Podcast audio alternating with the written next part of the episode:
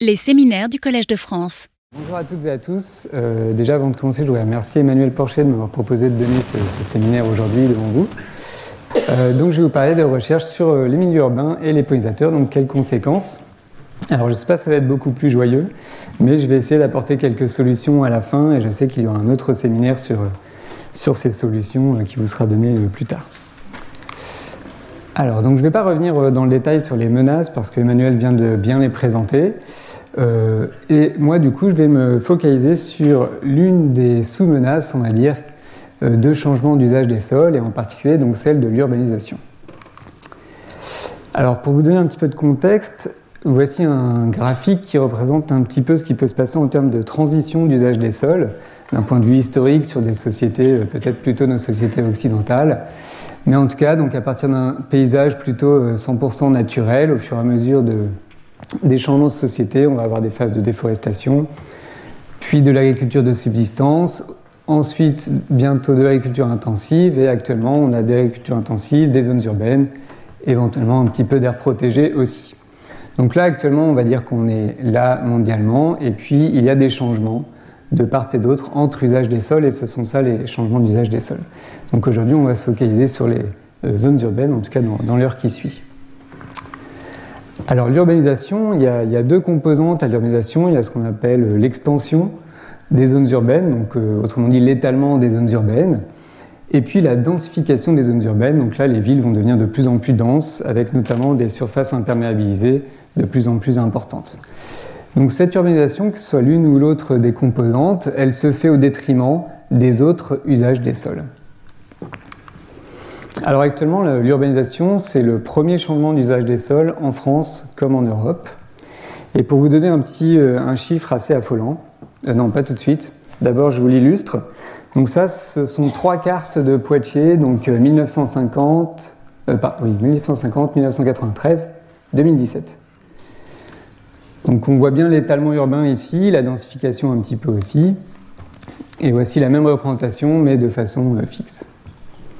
Alors donc ça c'est Poitiers, c'est relativement petit. À l'échelle de l'Europe, ce qu'on appelle l'imperméabilisation des sols, donc la conversion des sols, le fait que ce soit plus de la terre mais euh, du bitume par exemple, eh bien c'est euh, équivalent entre 2000 et 2018 à 4 cinquièmes de la Slovénie qui a été imperméabilisée. Du coup en 2018 on est à 4,3% de l'Europe qui euh, consiste en des zones urbaines.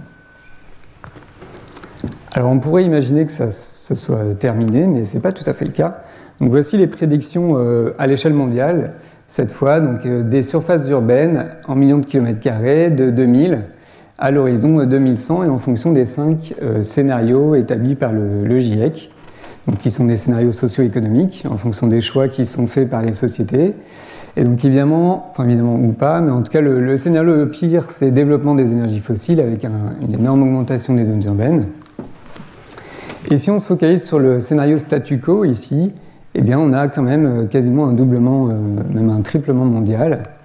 Et en Europe aussi en fait. En Europe aussi on aura un doublement des surfaces euh, urbaines à l'horizon 2100 avec plus, de, plus 275 000 km, ce qui correspond à un doublement de la surface actuelle des zones urbaines, enfin actuelle en 2018.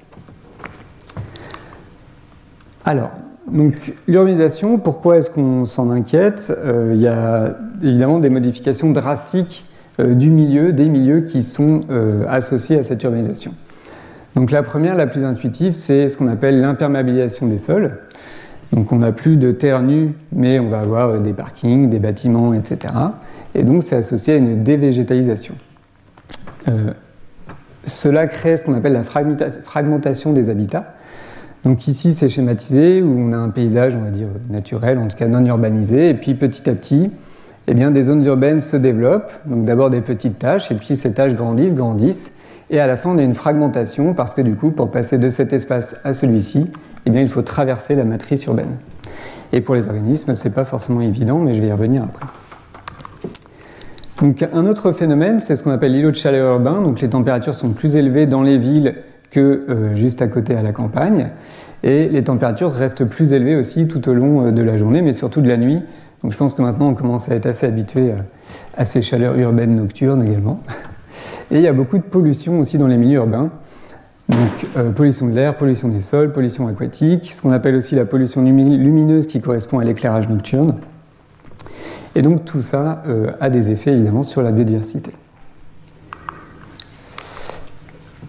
Alors, cette urbanisation, en fait, je devrais dire ces urbanisations, parce que selon les, continents, selon les villes, l'urbanisation n'est pas la même euh, et a différentes caractéristiques. Alors, un premier élément, ça va être déjà en termes de taille. Il y a des petites villes, au début en tout cas, et puis petit à petit elles peuvent grandir ou pas, ça dépend des zones, devenir des moyennes villes, des grandes villes, et ça n'a pas les mêmes effets. Il y a aussi des questions d'organisation. Donc sur ces quatre photos, les deux duos, euh, ce sont des photos de Chicago, et on voit un développement, un étalement urbain qui est plutôt euh, fractal, donc bien quadrillé. Et puis à Houston, il y a aussi un fort étalement urbain, mais c'est plutôt radiaire. Et donc il y a des organisations qui sont différentes. Une autre illustration, c'est si on compare euh, par exemple, ce parc à Manhattan, Central Park, donc là où on a l'impression que la végétation elle est condensée vraiment dans des parcs, et euh, une ville comme Seattle, par exemple, où la végétation arborée est beaucoup plus présente et diffuse sur l'intégralité de la ville. Donc il y a des différences d'organisation. On va avoir des différences entre les centres des villes et puis les périphéries. Et puis aussi, selon l'endroit où les villes se sont construites, eh bien, les végétations ne sont pas forcément les mêmes. On va avoir soit des arbres ou soit des végétations plutôt arbustives, voire uniquement des prairies. Donc ce qui reste dans les parcs peut aussi être différent. Alors je voudrais faire un petit point méthodologique aussi sur ce qu'on utilise en tant qu'écologue pour caractériser les milieux urbains. Il y a quelques années, ce qui était fait pour euh, appréhender ce qu'on appelle l'urbanisation, c'était de euh, faire une approximation par la distance au centre de la ville. Donc ici, pas très loin de là où on se trouve, on a le point zéro des routes de France sur le parvis de Notre-Dame. Et donc on regardait la distance au centre de Paris. Sur cette bande ici, donc elle représente la distance au centre euh, donc entre 1000 à 1500 mètres du centre. Et euh, donc c'était considéré comme deux niveaux d'urbanisation enfin un niveau d'urbanisation équivalent. Et en fait, on peut se retrouver dans des conditions extrêmement différentes à cette distance. Vous voyez ici la rue de Poitou, relativement défavorable aux pollinisateurs, hein, il n'y a aucune végétation. Et sinon, le jardin alpin euh, du Muséum national d'histoire naturelle, où on a beaucoup de ressources, beaucoup de végétation. Donc vous voyez que du coup, cette caractérisation n'était pas très satisfaisante, et euh, heureusement, du coup, on a progressé sur ce niveau. Désormais, on a euh, les moyens de faire des mesures beaucoup plus fines euh, des, caractéristiques de l'environnement dans les milieux urbains et puis sur différents aspects. Donc, par exemple, le pourcentage de surface imperméable peut être accessible avec des photos satellites, euh, des, questions, enfin, des mesures sur l'hétérogénéité du paysage, le type de végétation, la hauteur de végétation, la hauteur du bâti également, les, données de température, d'éclairage artificiel, de pollution atmosphérique, du sol, etc. Donc on euh, va de plus en plus vers une description très fine des milieux urbains. Donc toutes ces, euh, caractéristiques, donc avec la taille de la ville, son organisation, etc., jouent, influencent euh, la possibilité de mouvement des individus, des organismes. Est-ce qu'ils vont être capables de se déplacer dans les milieux urbains Est-ce qu'ils vont être en mesure de coloniser ces milieux s'ils n'y sont pas encore Alors en plus de ces caractéristiques urbaines, il y a aussi des caractéristiques liées intrinsèquement aux espèces, ce qu'on appelle les traits. Et donc si on est un cloporte, un papillon ou un oiseau, eh bien il n'y a pas les mêmes capacités de déplacement, par exemple dans le milieu. Donc cette notion revient à celle de ce qu'on appelle les filtres environnementaux en écologie. Et donc il y a des filtres environnementaux qui s'appliquent au niveau des écosystèmes urbains. Donc tous ceux dont je viens parler. Et si on part d'un assemblage de ici papillons par exemple avec des espèces euh, différentes ici avec des traits différents schématisés par différentes couleurs, eh bien certaines espèces vont être capables de franchir ces contraintes, de survivre à ces contraintes et de s'installer et de survivre dans les villes, mais pas d'autres. Et donc au final, on se retrouve avec un assemblage qui va être potentiellement différent en ville par rapport à l'extérieur des villes. La question, du coup, c'est dans les villes, quels insectes pollinateurs subsistent et quels assemblages résultent de ces différents filtres. Donc ça va être le suite de, ce séminaire. Alors avant de rentrer dans le, vif du sujet, je vous propose un petit quiz, un petit intermède pour vous remettre un petit peu les idées en place au niveau de qui sont quels pollinisateurs. Comme ça, ça vous parlera un petit peu plus quand je vous parlerai des résultats euh, qui vont suivre. Alors il y a deux questions. La première, à votre avis, combien d'espèces d'abeilles vivent en France? Et la seconde, il faut replacer le bon nom sur les bonnes photos. Alors je vous laisse 30 secondes, comme ça moi ça me laisse le temps de boire une petite gorgée. Alors, donc si vous avez répondu environ 1000 espèces d'abeilles en France, c'est tout bon. Emmanuel Porcher avait peut-être donné la réponse euh, précédemment. Et puis dans l'ordre, nous avons euh, un cirque, une guêpe, l'abeille charpentière, un bourdon, probablement le bourdon terrestre, une osmie et puis l'abeille domestique ici. Alors donc, euh, je vous les présente rapidement, vous voulez que vous commencez à les connaître, mais les insectes pollinisateurs, donc juste pour vous faire un, un, rappel, en Europe en tout cas, donc ce sont avant tout des insectes floricoles, c'est-à-dire des insectes qu'on retrouve sur les fleurs qui vont visiter les fleurs. Donc il y a l'abeille domestique, il y a toutes les autres abeilles. Toutes les abeilles appartiennent en groupe à l'ordre des hyménoptères. Et dans cet ordre des hyménoptères, il y a aussi euh, d'autres groupes que vous connaissez, les fourmis, les guêpes, les tentraides, etc. Nous avons des mouches, c'est-à-dire l'ordre des diptères, des papillons, l'ordre des lépidoptères, et des coléoptères, donc coccinelles, etc., l'ordre, enfin donc coléoptères. Alors toutes ces, et puis il y en a d'autres aussi. Tous ces groupes ont différentes écologies, donc euh, Emmanuel Porcher vient bien de le présenter, donc je ne vais pas avoir besoin de rentrer beaucoup plus dans le détail que ça. Mais donc ils ont des différences en termes de régime alimentaire, de site de nidification, de réponse physiologique au stress, de capacité de euh, se mouvoir dans l'environnement, etc. Alors un premier constat qu'on peut faire avant euh, de, commencer sur les, pressions exactement, donc c'est que les villes ne sont pas euh, vides d'insectes pollinisateurs. Ici, c'est une étude euh, récente de Vincent Zaninotto et ses collègues, donc à Paris, euh, et ils ont mis à jour en fait la liste des espèces d'abeilles et de cirques qu'on trouve à Paris. Donc à Paris, on à 145 espèces d'abeilles, ce qui correspond à presque 50% des espèces d'Île-de-France. Et pour les cirques, on à 53 espèces, c'est-à-dire un quart des espèces qu'on trouve en Île-de-France. Donc c'est plutôt pas mal. D'autres études ont eu lieu en France, à Angers, à La Roche-sur-Yon, à Lille, à Nantes. C'est probablement pas exhaustif et on a des euh, nombres d'espèces à peu près équivalents. D'autres études euh, ont eu lieu en Europe ou aux États-Unis avec à nouveau des chiffres équivalents. Donc on a des, espèces d'abeilles présentes euh, dans les villes. Alors par contre, des chiffres sur les, les il y en a beaucoup moins. Et euh, donc on a une donnée par exemple à Lille, il y a la donnée de Paris, mais euh, il y a beaucoup moins d'études qui sont faites sur les CIRF. Et euh, encore que, enfin voilà, encore une fois, ces chiffres, ce tableau n'est pas exhaustif, mais ça donne quand même une bonne idée.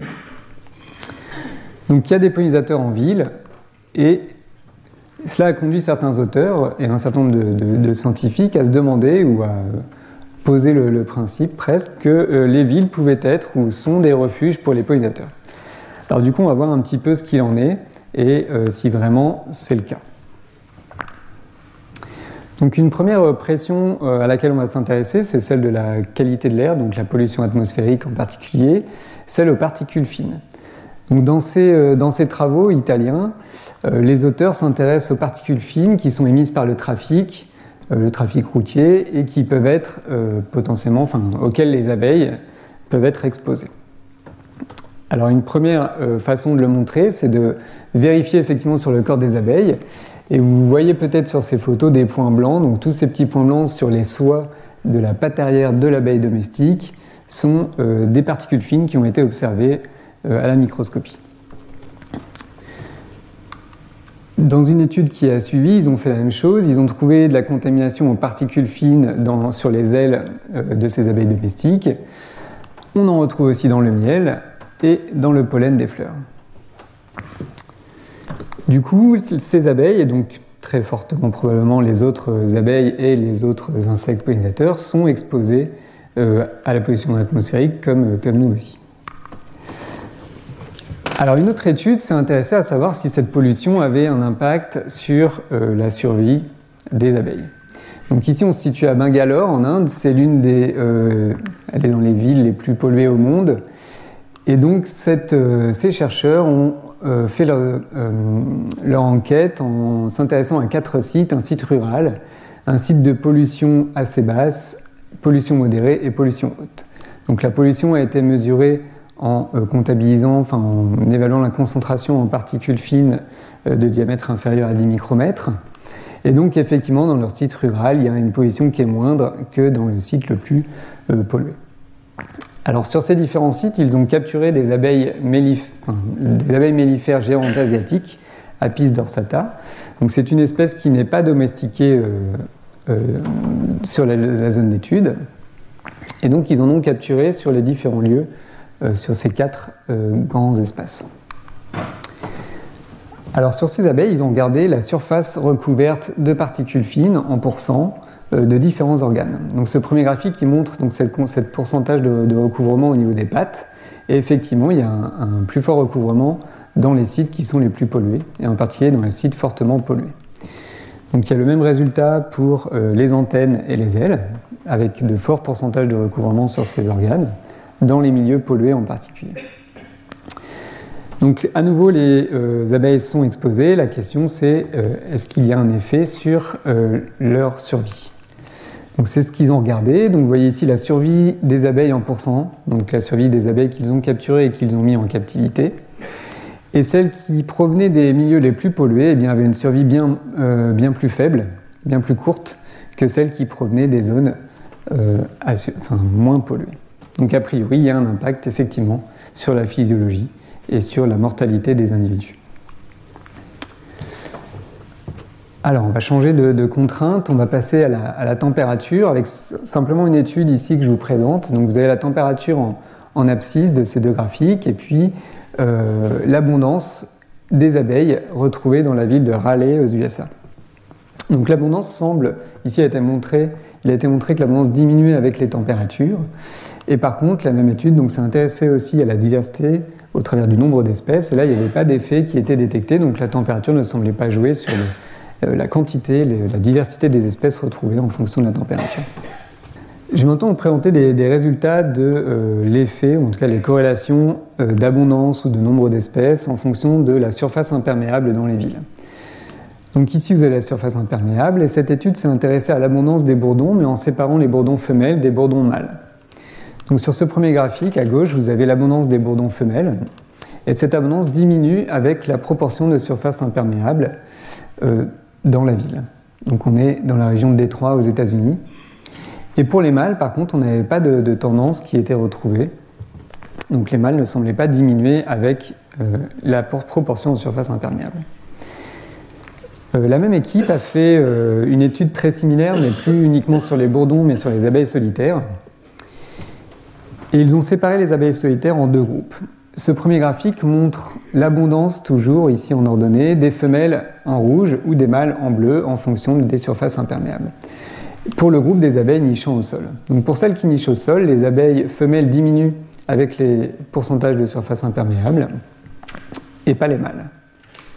Par contre, pour les abeilles qui nichent dans les cavités, c'est-à-dire dans les tiges de bambou par exemple, eh bien là, assez presque surprenant, mais on a des augmentations à la fois des femelles et des mâles avec la surface imperméable. Donc ça, ça semblerait pointer du doigt, suggérer qu'il y a une diminution des sites de nidification au sol, euh, et donc qui manque à ces abeilles nichant au sol, et en particulier donc associé à l'augmentation des surfaces imperméables. Donc tout ça, c'est très logique. Et à l'inverse, il, euh, il, y a des études qui suggèrent qu'il y a de, nombreuses cavités, ou en tout cas pas en nombre limitant, euh, dans les villes. Et donc ça pourrait expliquer cette augmentation. Alors pourquoi les femelles diminuent et pas les mâles? Comme vous l'a présenté Emmanuel, les femelles euh, des abeilles en fait se restreignent aux abords de leur nid euh, pour récupérer de la nourriture pour leurs larves. Et donc ce que les auteurs suggèrent, c'est que donc les femelles resteraient dans les zones là où il y a encore des ressources de nidification, mais les mâles, eux, ne s'y restreignent pas et donc dispersent dans la ville comme en dehors de la ville et donc, ils vont euh, se balader un peu partout. Et donc, y compris là où c'est pas forcément propice pour la reproduction. Alors, on continue avec une autre étude. Cette fois, donc, il n'y a pas de distinction mâle-femelle. On est toujours aux États-Unis, on est toujours chez les abeilles, on regarde l'abondance, et l'abondance décline avec les surfaces imperméables. Donc ça, je, je, venais de vous le présenter, du coup, donc pour les abeilles qui nichent en cavité. Là, on voit un résultat qui est contradictoire. Et en fin de compte, vous allez voir qu'il y a plusieurs fois, il y a de nombreuses études publiées sur ce sujet. Et selon les, euh, selon les villes, selon les groupes, on a des résultats qui, sont assez, qui peuvent être différents. Alors d'autres exemples. Les abeilles et les papillons dans la région de Berlin en Allemagne.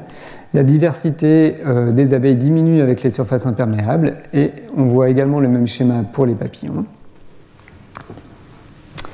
Et enfin, dernier exemple, donc chez les abeilles et les cirfes, cette fois on va en Angleterre, on a ici le nombre d'espèces et ce graphique montre euh, le nombre d'espèces dans trois types de sites, les sites urbains, les sites périurbains et les sites euh, ruraux. Sur ce graphique, on voit du coup que le nombre d'espèces d'abeilles est plus important dans les sites ruraux qu'en sites périurbains, et alors qu'en milieu urbain, on n'a pas de différence avec les deux autres types de sites. Pour les cirfes, on a quelque chose d'un petit peu similaire. Les sites ruraux sont plus diversifiés que les sites périurbains ou urbains. Donc finalement, on a de, nombreux contextes d'études différents et avec des résultats qui, sont variables. Alors euh, toutes les études n'étudient pas exactement les mêmes choses, mais aussi on est dans des contextes urbains extrêmement différents. On est euh, aussi avec donc, des études faites par des chercheurs euh, différents qui peuvent utiliser des protocoles d'échantillonnage variables, que ce soit pour un groupe donné ou entre groupes. Et puis, parmi toutes les études de la littérature, alors c'est de moins en moins le cas, mais on a quand même une surreprésentation des études sur les abeilles et beaucoup moins sur les autres groupes. Alors une façon d'essayer euh, de, comprendre ce qui se passe et de généraliser et d'avoir une vision d'ensemble, ça a été de, développer un programme de suivi euh, participatif qu'on a appelé le SPIPOL, donc à l'échelle de la France, et dont je vais vous parler puisqu'il s'intéresse à l'ensemble des insectes pollinateurs en utilisant un seul et même protocole. Donc le SPIPOL, c'est le suivi photographique des insectes pollinisateurs et son objectif est de comprendre et de, de mesurer puis de comprendre les variations de diversité dans l'espace et dans le temps à l'échelle nationale et euh, en s'intéressant à tous les insectes floricoles sans distinction de, groupe a priori. C'est un programme de sciences participatives qui repose sur l'implication de volontaires dans la recherche scientifique. Donc euh, ça vous a été bien présenté par le séminaire d'Anne Dosière. Et ces participants, ils suivent un protocole simple mais standardisé. Donc tout le monde effectue le même protocole. N'importe où en France, un participant va choisir une espèce de plante en fleurs et il va photographier pendant 20 minutes exactement tous les insectes qui viennent visiter les fleurs de l'espèce qu'il a choisie. Alors à l'issue de ces 20 minutes d'observation, la personne obtient un cortège d'insectes qui est venu se poser sur les fleurs et qui a pu photographier. Il va devoir identifier sur photo euh, ses observations. Ces photos sont ensuite validées par des experts, mais aussi entre observateurs. Et l'ensemble de ces informations constitue ce qu'on appelle dans le jargon du SPIPOL une collection. Donc des collections de ce type, avec toutes ces informations, la plante, les pollinisateurs, la date, le lieu, euh, etc. Il y en a maintenant plus de 75 000 en France, et donc assez bien répartis sur le territoire, et vous voyez que du coup, vous imaginez qu'on peut répondre à un certain nombre de questions avec ce type d'informations et de jeux de données. Alors, ce qu'on fait en particulier, c'est que euh, autour de chacun de ces points d'échantillonnage, on peut caractériser l'environnement et en particulier l'usage des sols, à quel point on est dans des milieux urbains, agricoles ou naturels. Et dans une première euh, étude, on a euh, développé un indice d'affinité envers les milieux urbains. Alors je vais vous dire à quoi ça correspond tout de suite. Sur ce graphique, donc vous avez l'affinité ici envers les milieux urbains, et chaque petit point, c'est une, espèce ou une morpho-espèce euh, d'insectes qu'on a pu observer sur les fleurs. Donc ces petits points, ils peuvent être inférieurs à zéro, et auquel cas ça correspond à un taxon qu'on peut qualifier d'urbanophobe. Ils peuvent être supérieurs à zéro, donc urbanophiles, c'est-à-dire avec une affinité positive envers les milieux urbains, ou bien ils, peuvent ne pas être différents de zéro, donc euh, à défaut d'en savoir plus, pour l'instant on va les appeler tolérants à l'urbanisation. Donc si on s'intéresse du coup ici à l'ordre des hyménoptères, donc les abeilles mais pas que, les fourmis, les guêpes, etc., eh bien, la vision générale, c'est qu'en moyenne, les hyménoptères seraient plutôt tolérants à l'urbanisation, puisque l'affinité n'est pas différente de zéro, donc ni plus ni moins. Ceci dit, gardons quand même en tête que certains sont urbanophobes et certains sont urbanophiles. Maintenant, si on ouvre un petit peu aux autres ordres d'insectes pollinisateurs, On voit que pour les coléoptères, pour les diptères et pour les lépidoptères, on a à nouveau de la variation entre, insectes, entre espèces, mais en moyenne, ces trois ordres ont quand même tendance à être plutôt urbanophobes. Alors cette étude, ce graphique euh, sorti de l'étude de 2012, on peut le faire à nouveau avec les données de 2010 à 2022. Donc pas sur, pas sur la trentaine de taxons ici, mais sur 235 taxons. Et sur ces 235 taxons, 72% peuvent être qualifiés d'urbanophobes. Donc on commence à avoir un certain niveau de, certitude à propos des, insectes qu'on a en France. Alors un groupe d'insectes qu'on échantillonne très peu avec le spipole, c'est le groupe des papillons nocturnes. Alors il y a quand même quelques participants qui font des collections la nuit, mais ça reste assez minoritaire comme, comme pratique. Alors donc euh, ce, programme, donc le Garden Moth Scheme, donc, se situe euh, au Royaume-Uni et ils ont pu montrer un déclin de l'abondance et de la diversité en milieu urbain, à l'échelle donc de, tout le pays.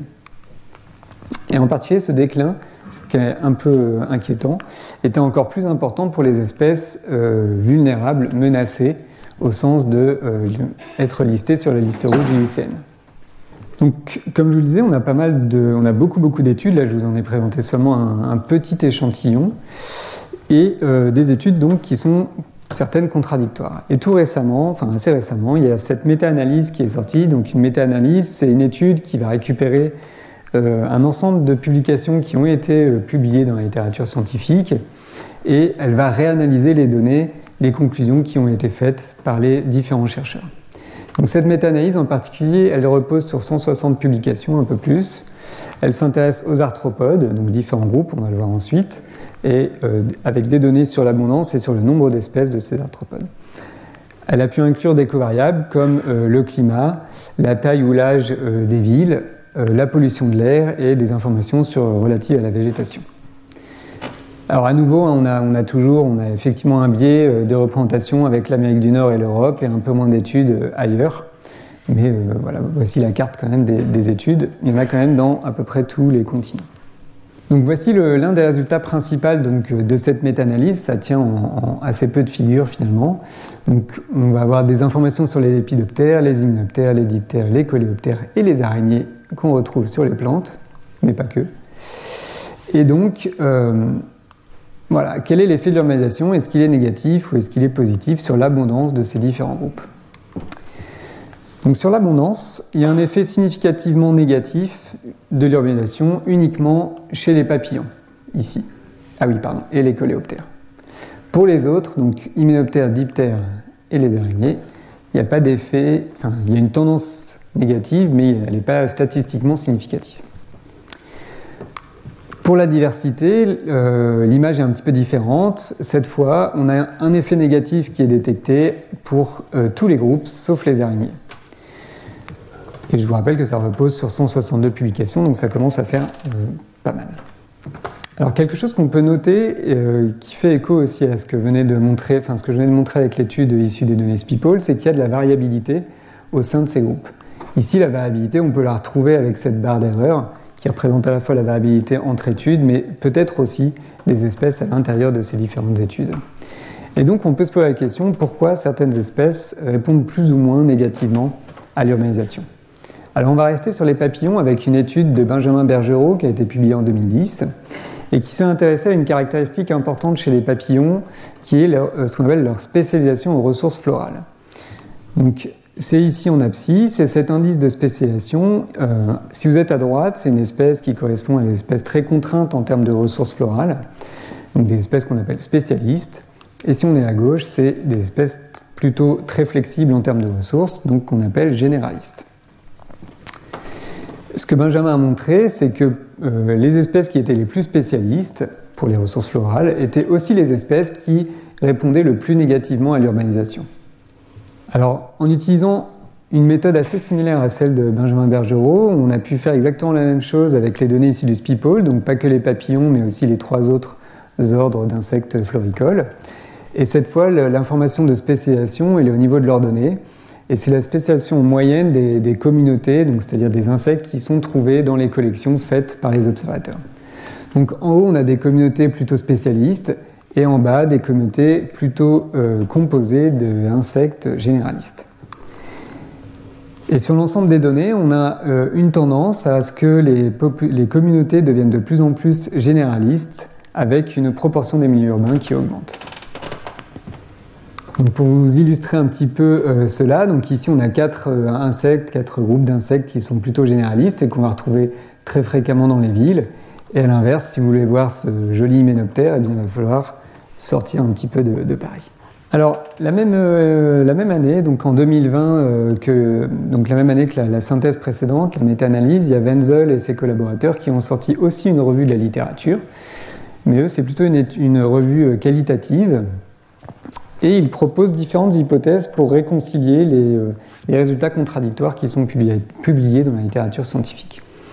Alors le premier point, c'est de se poser la question de la référence que l'on a par rapport au milieu urbain.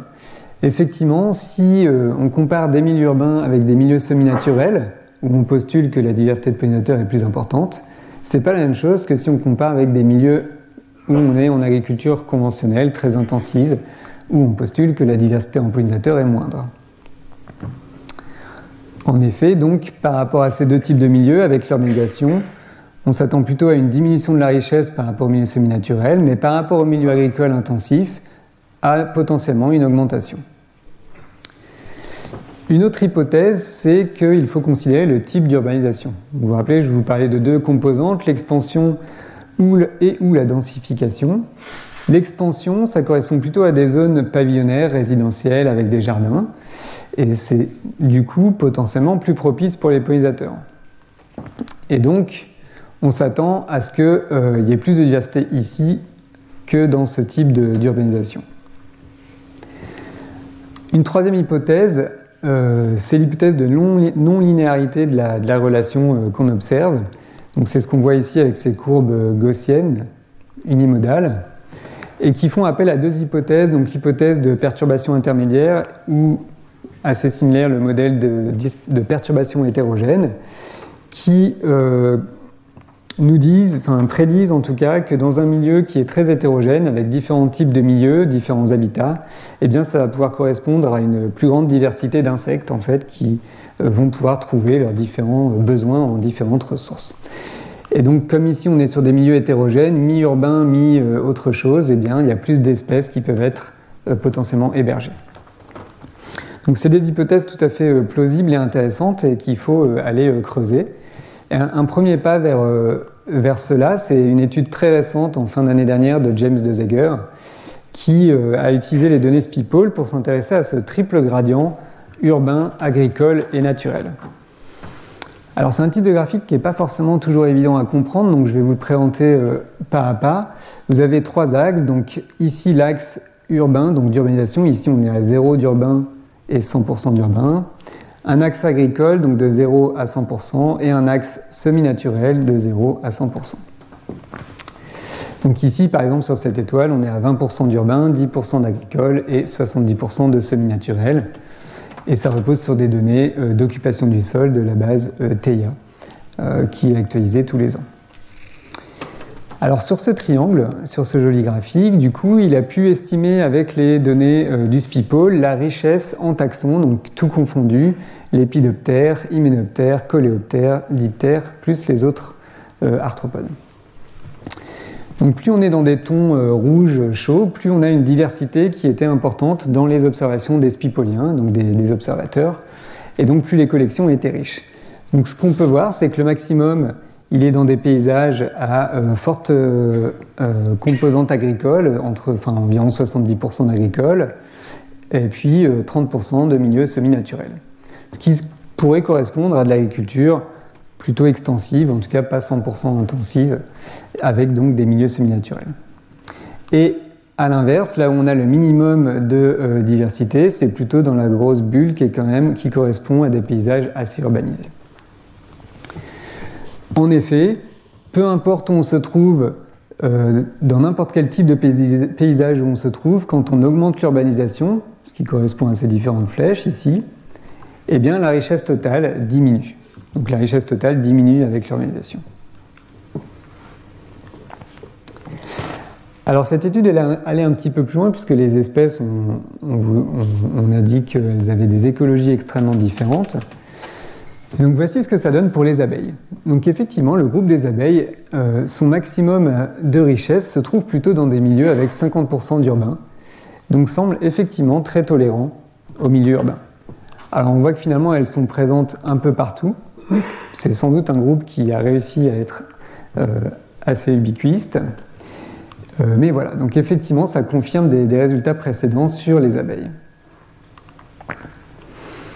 Trois groupes qui ont une réponse opposée à cela, les cirfes, les autres mouches et les lépidoptères, euh, ont toutes leur minimum de, richesse dans les zones les plus urbaines.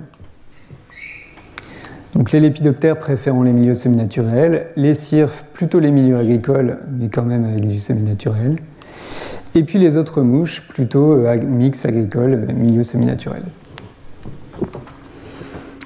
Alors les autres hyménoptères tolèrent aussi un petit peu euh, de milieux urbains, donc jusqu'à 50%, mais leur maximum est quand même plutôt dans des milieux agricoles et semi-naturels.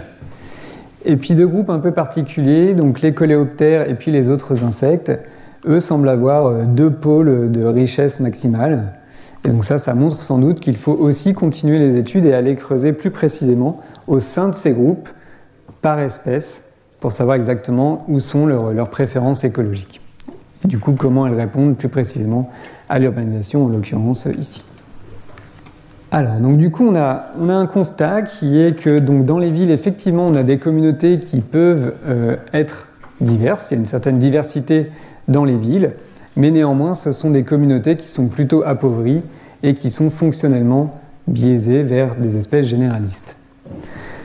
Un gros manque dans les études que je vous ai présentées et dans la plupart des études de la littérature, c'est que ce sont des comparaisons spatiales, c'est-à-dire qu'on compare un milieu urbain avec un milieu adjacent rural, pour simplifier.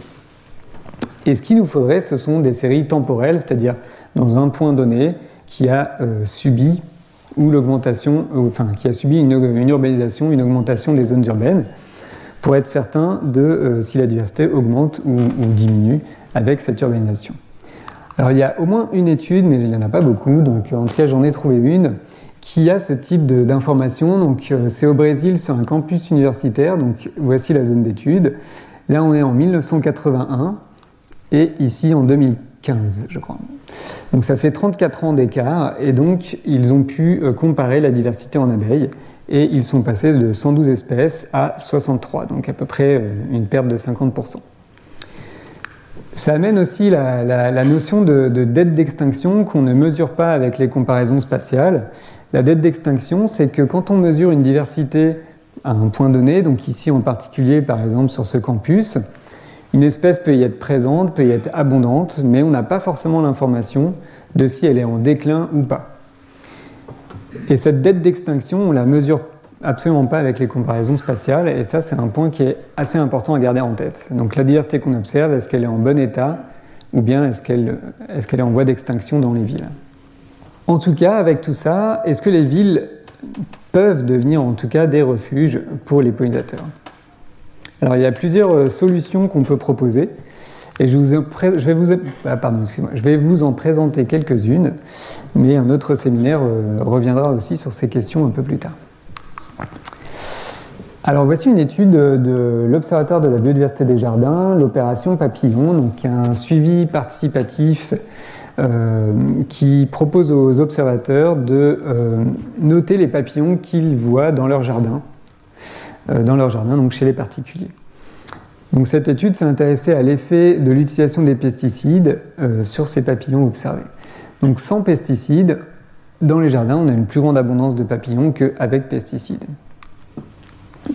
On a un résultat similaire quand on s'intéresse au nombre d'espèces que les observateurs pouvaient observer dans leur jardin. Donc ça tend à montrer que vaut mieux arrêter les pesticides dans son jardin si on veut pouvoir héberger les papillons. Alors un autre résultat euh, sur lequel on va un peu plus se pencher, c'est qu'on peut augmenter les ressources florales et on peut essayer de voir si ça fonctionne. Donc ces, données sont, ces résultats sont issus des mêmes données, dont l'Observatoire de la biodiversité des jardins, l'opération papillon. Et vous avez ici en abscisse un indice d'offres en hectare en fonction de la composition euh, en plantes dans les jardins des particuliers qui ont participé à cet observatoire. Donc quand l'offre en nectar augmente, eh bien effectivement l'abondance de papillons augmente. Et par contre, pour le nombre d'espèces, euh, c'est pas clair. Et donc il n'y avait pas de tendance similaire détectée. Peut-être que ça profite à certaines espèces, un peu moins à d'autres. Mais bon, en tout cas, déjà, on a augmenté l'abondance des papillons, donc c'est déjà euh, un point très positif. Alors d'autres études euh, mettent, en, évidence ce type de, lien. Par exemple, l'étude dont je vous avais un petit peu parlé euh, avant, donc celle de Raleigh aux USA, montre que plus la densité florale est importante et plus on a un nombre d'espèces important. Un nombre d'espèces d'abeilles cette fois. même résultat à Berlin, la diversité des abeilles augmente avec le nombre d'espèces de plantes en fleurs, donc dans des sites urbains. Même résultat chez les cirfes, cette fois en Angleterre. L'abondance des plantes en fleurs a un effet positif sur l'abondance des cirfes et sur la diversité des cirfes. Donc ça semble très positif. Et maintenant, on peut aller un petit peu plus loin pour essayer de savoir exactement quelles plantes en fleurs. Parce que vous vous rappelez que du coup, euh, un des points, c'est que les spécialistes sont euh, moins présents dans les villes. Donc on a intérêt à choisir les plantes en fleurs si on veut maximiser les bénéfices pour les pollinisateurs. Alors, une équipe anglaise va très loin sur, cet aspect en caractérisant très précisément la production en pollen et en nectar par espèce de plante. Alors, on ne va pas toutes les faire, mais voici toutes les espèces qu'ils ont pu tester, donc des espèces annuelles, des espèces pérennes et puis des plantes spontanées. Et ils ont estimé, enfin mesuré, le volume de pollen produit par fleur, euh, ici en microlitres par jour. Donc ce qu'on voit, par exemple, si on se focalise sur les annuels, c'est que certaines espèces produisent très peu, alors que d'autres produisent beaucoup. Par exemple, la championne, ici, c'était euh, le coquelicot. Si on s'intéresse, enfin, ils se sont aussi intéressés au nectar, donc cette fois avec la masse de sucre dans le nectar par fleur produit par jour. On a à nouveau des différences entre espèces, et ce ne sont pas forcément les mêmes espèces qui produisent du nectar et du pollen. Par exemple, le coquelicot, lui, il produit très peu de nectar, donc il était bien pour le pollen, mais peu pour le nectar. Par contre, euh, je ne sais plus lequel, mais je crois que celle-ci était assez bien pour le pollen et le nectar. Du coup, il faut envisager une stratégie où on prend les informations pollen, on prend les informations nectar. Ce qui est important, c'est d'avoir aussi des ressources euh, sur l'ensemble de la saison et pas uniquement euh, sur un mois ou sur une semaine donnée. Et donc c'est important de considérer la phénologie, donc la période de floraison des plantes. On va s'intéresser aussi à la compétition entre espèces de plantes, puisque si elles, sont trop en compétition, eh bien, la prairie ne va pas forcément être très, très fleurie. Et donc tout ça devrait nous permettre d'identifier euh, un mix ou plusieurs mix qui seraient les plus favorables aux pollinisateurs. Ensuite, ces mix, on va devoir les tester et vérifier si ça fonctionne. Alors un point intéressant euh, à soulever, c'est une étude de, toujours en Angleterre sur le lierre et qui met vraiment en avant cette ressource florale dans les, dans les villes, mais pas que, mais surtout dans les villes parce que euh, elle fleurit, donc le lierre fleurit en automne et donc c'est un moment où il y a très peu d'autres ressources et donc c'est une ressource qui est très très importante potentiellement pour élargir cette période de floraison. Alors un autre point que je vais aborder et qui fait suite aussi à ce que Emmanuel Porcher a pu présenter, c'est sur cette compétition entre euh, les abeilles domestiques, donc les ruches, et les abeilles sauvages. Alors il y, a, un papier notamment en 2018, donc un papier d'opinion euh, Paris dans Science, qui, euh, qui, nous dit que conserver les abeilles domestiques ne va pas aider la faune sauvage. Et ils vont même un petit peu plus loin dans le sous-titre, ça peut même être négatif pour les populations sauvages de pollinisateurs évidemment, ils développent un certain nombre d'arguments. Et ils ont euh, des réponses, donc ça fait débat. Et notamment, euh, certains opposent que c'est pas intéressant d'un point de vue de la conservation d'opposer abeilles sauvages et abeilles domestiques. Alors on peut euh, se poser la question, mais on peut surtout regarder la littérature pour voir si on a des effets. Donc Emmanuel Porcher vous en a présenté, vous a présenté une étude dans un contexte très naturel. moi, je vais vous présenter des études en milieu urbain. Donc très très proche d'ici, du coup, puisque c'était une étude euh, à Paris. Donc tous les points orange sur cette carte sont des localisations de ruches, donc de colonies d'abeilles. Et plus le point est gros, plus ça correspondait à, un nombre de ruches important. Les croix noires sont les sites, les sept parcs où, ont été euh, faites des observations d'insectes. Donc sept parcs, dans chacun des parcs, il y avait des quadras qui étaient, sur lesquels on observait les visites de différents insectes sur les fleurs dans ce quadrat. C'est une étude qui a été faite sur trois années différentes. Et pendant ces trois années, euh, les observations ont été faites du mois d'avril au mois de juillet, avec 13 visites euh, par an. Donc vous voyez que c'est une étude qui, repose sur beaucoup de données euh, d'observation assez, assez poussées. Donc un premier graphique pour vous montrer que effectivement, avec la quantité de, colonies dans le paysage, dans un rayon de 500 mètres, eh bien, on a effectivement plus de visites sur les quadrats d'abeilles domestiques. C'est logique, mais c'était important de vérifier. En parallèle de ces nombres de visites plus importants d'abeilles domestiques sur les quadrats, lorsqu'on est dans des paysages avec de fortes proportions, de, enfin, un nombre important de colonies, eh bien, on avait une diminution du nombre de visites par les abeilles, euh, par les pollinisateurs sauvages. Tous ces, quatre groupes. C'était également le, cas quand on s'intéresse uniquement aux, abeilles solitaires de, grande taille, ou bien les coléoptères, mais aussi pour les bourdons. Donc ce papier euh, conclut qu'il y a bien une, corrélation négative entre euh, la quantité de ruches à proximité et l'activité des pollinisateurs sauvages dans un contexte urbain. Donc ici on est à Paris. Une étude similaire a été faite dans la région de Montréal et conclut euh, à l'inverse. Nous ne trouvons aucune preuve de compétition entre abeilles sauvages et abeilles domestiques. C'est normal, hein, deux contextes différents. Alors quasiment les mêmes auteurs, en tout cas avec un auteur en commun, a fait une nouvelle étude en 2023.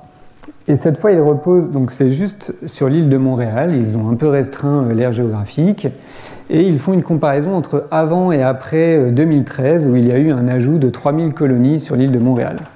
Et là, du coup, il conclut bien que euh, cet ajout, cette introduction d'abeilles domestiques, s'est accompagné d'une diminution de la diversité des abeilles sauvages. Alors ça ne veut pas dire qu'il faut euh, supprimer l'apiculture, mais en tout cas je pense qu'il y a des précautions à prendre et que euh, si on veut favoriser les pollinisateurs sauvages, eh bien il euh, faut se poser la question des abeilles domestiques en ville. Alors un dernier, un dernier point de, solution, une dernière piste très brièvement, mais ce qui est important, on l'a vu au travers des, études précédentes notamment, c'est qu'il faut fournir le gîte aux espèces. Donc autrement dit le site de nidification. Alors, ce qui est beaucoup fait, vous en avez sans doute vu, ce sont ce type de, nichoirs ou alors les hôtels à insectes, les hôtels à abeilles. Et, euh, voilà, donc est-ce que ça fonctionne? Donc ça fonctionne, hein. Elles sont, donc ces sites sont utilisés par, par différentes espèces d'abeilles. Euh, il y a souvent, enfin il y a parfois en tout cas des mortalités qui peuvent être importantes, c'était le cas dans cette étude euh, encore à Montréal. Et euh, il y a des choses à tester, il y a des choses à évaluer en fait en termes de euh, ce qui fonctionne et ce qui fonctionne un petit peu moins. Donc sur l'essence utilisée, le diamètre des trous, etc. Un point, euh, un point de surveillance également, donc ici dans un contexte européen, mais en France plus particulièrement, il y a cette espèce ici de Megachil, donc Megachil sculpturalis. C'est une espèce récemment introduite en France et elle apprécie particulièrement les hôtels à abeilles. Et euh, alors, en soi, ce ne serait pas forcément grave, ça ferait juste de la compétition, mais elle a la fâcheuse tendance à vider les nids qui ont été faites par les autres avant de s'y installer. Néanmoins, donc, les auteurs, donc euh, Violette Leféon et, et ses collègues, euh, préconisent de, en tout cas de faire en, moins en partie des diamètres de moins de 8, de 8 mm, ce qui limite son installation. Alors, Surtout, ce qui serait important aussi, c'est de multiplier les types de gîtes. On l'a vu, il n'y a pas que des espèces qui nichent en cavité. Celles qui nichent en cavité ont plutôt pas de problème si on en croit l'étude de Détroit. Et donc, il faudrait aussi rajouter d'autres types de gîtes, et notamment euh, dans le sol. Donc ça, c'est un projet qui est porté par John Wanning et Susan Stockvis euh, aux Pays-Bas, et ils, créent ce qu'ils appellent des, des bee donc des, bah, des, terriers, on va dire, à abeilles, mais ça fait presque des quartiers pour, les abeilles. Et leur idée, c'est de diversifier toutes les ressources de nidification et leur fournir aussi les ressources florales à côté. Donc quelques photos euh, exemples, du coup, donc là ils en sont encore au stade de finalisation et de construction, mais en plus ils en profitent pour faire des choses un peu esthétiques, ce qui peut être intéressant du point de vue euh, pédagogie aussi. Et, euh, voilà, donc ce type de, de structure peut être intéressante. Euh, et, voilà, donc après, il faut les évaluer. Là, en l'occurrence, je les ai vus par email, ils m'ont dit qu'ils étaient en recherche de financement pour évaluer ces structures, donc euh, avis aux financeurs. Alors, pour terminer sur, sur mon exposé, donc quelques perspectives. Les villes pourraient devenir des, refuges.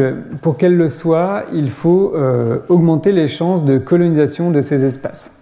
J'en ai pas beaucoup parlé, mais euh, donc vous avez vu qu'il y a différents filtres environnementaux qui sont exercés. Et euh, donc pour qu'il y ait des espèces en ville, encore faut-il qu'elles soient capables d'arriver dans ces espaces de nature, dans ces espaces de végétation. Et pour cela, il faut créer, s'il le faut, ce qu'on appelle des corridors écologiques. Donc voici une carte qui a été faite sur euh, euh, le centre de Séoul en Corée du Sud, donc par une étude de, Hortense Cévé. Donc en vert, ce sont les corridors qui ont été déjà identifiés comme existants et comme fonctionnels. Et puis en bleu, eh bien, ce sont des propositions de corridors qui seraient intéressantes pour maintenir les échanges entre populations au sein de ces villes et pour maximiser leur, leur maintien en fait maximiser les échanges entre les différentes populations au sein des villes. Donc ça encore aussi, ça pose question, comment on fait pour créer des corridors écologiques dans les villes, là où tout est bitumé, là où il n'y a pas forcément beaucoup d'espace. Donc euh, c'est encore des travaux en cours. Une étude toute récente, en 2024, euh, teste euh, d'augmenter la, végétalisation des bords de route. Il y a aussi des initiatives où on, se met à fleurir le bas des murs dans les villes. Donc c'est des choses à, tester et à évaluer. Donc l'autre point pour que les villes soient des refuges, c'est d'augmenter les chances de maintien des populations une fois qu'elles sont sur place, avec les ressources adéquates que sont euh, nourriture ou gîte. Et puis un dernier point peut-être d'ouverture, c'est de se poser la question de l'urbanisation et de ses composantes. Alors est-ce que on veut préfère l'expansion ou la densification des zones urbaines? Donc c'est une question qui, qui peut se poser, et ça dépend des points de vue et de sans doute beaucoup plus que juste les abeilles et autres pollinisateurs. Quand on fait de l'étalement urbain, c'est plus favorable à la biodiversité sur un endroit très localement. Pourquoi? Parce qu'il y a des jardins, il y a des ressources, donc pour la biodiversité, sur ce point-là en particulier, c'est plus intéressant. Par contre, il faut bien avoir en tête que c'est forcément au détriment d'autres espaces, et ces autres espaces peuvent être beaucoup plus intéressants pour la biodiversité. Au passage, même les aires protégées ne sont pas tant que ça protégées de l'urbanisation. Donc le réseau d'aires protégées Natura 2000, donc c'est un réseau d'aires protégées euh, à l'échelle européenne, de l'Union européenne. Et entre 1990 et 2012, 21% de la surface des aires Natura 2000 ont été urbanisées. Voilà, c'est pas beaucoup plus positif. Alors si on pense du coup à la densification, et là je vais, m'arrêter là-dessus, mais euh, il y a toutes ces questions de euh, est-ce qu'on peut végétaliser les toitures? En tout cas, des tests ont été effectués euh, ici à Paris, donc notamment le, travail de Frédéric Mad en 2013, et ces toitures permettent de fournir des ressources qui sont utilisées par les pollinisateurs. Ça peut être aussi sans doute intéressant d'un point de vue îlot de chaleur urbain, donc il y, a des choses à, y a des choses à faire, à construire et à évaluer. Et je vous remercie pour votre attention et n'hésitez pas si vous avez des questions ensuite. Retrouvez tous les contenus du Collège de France sur www.colège-2-france.fr.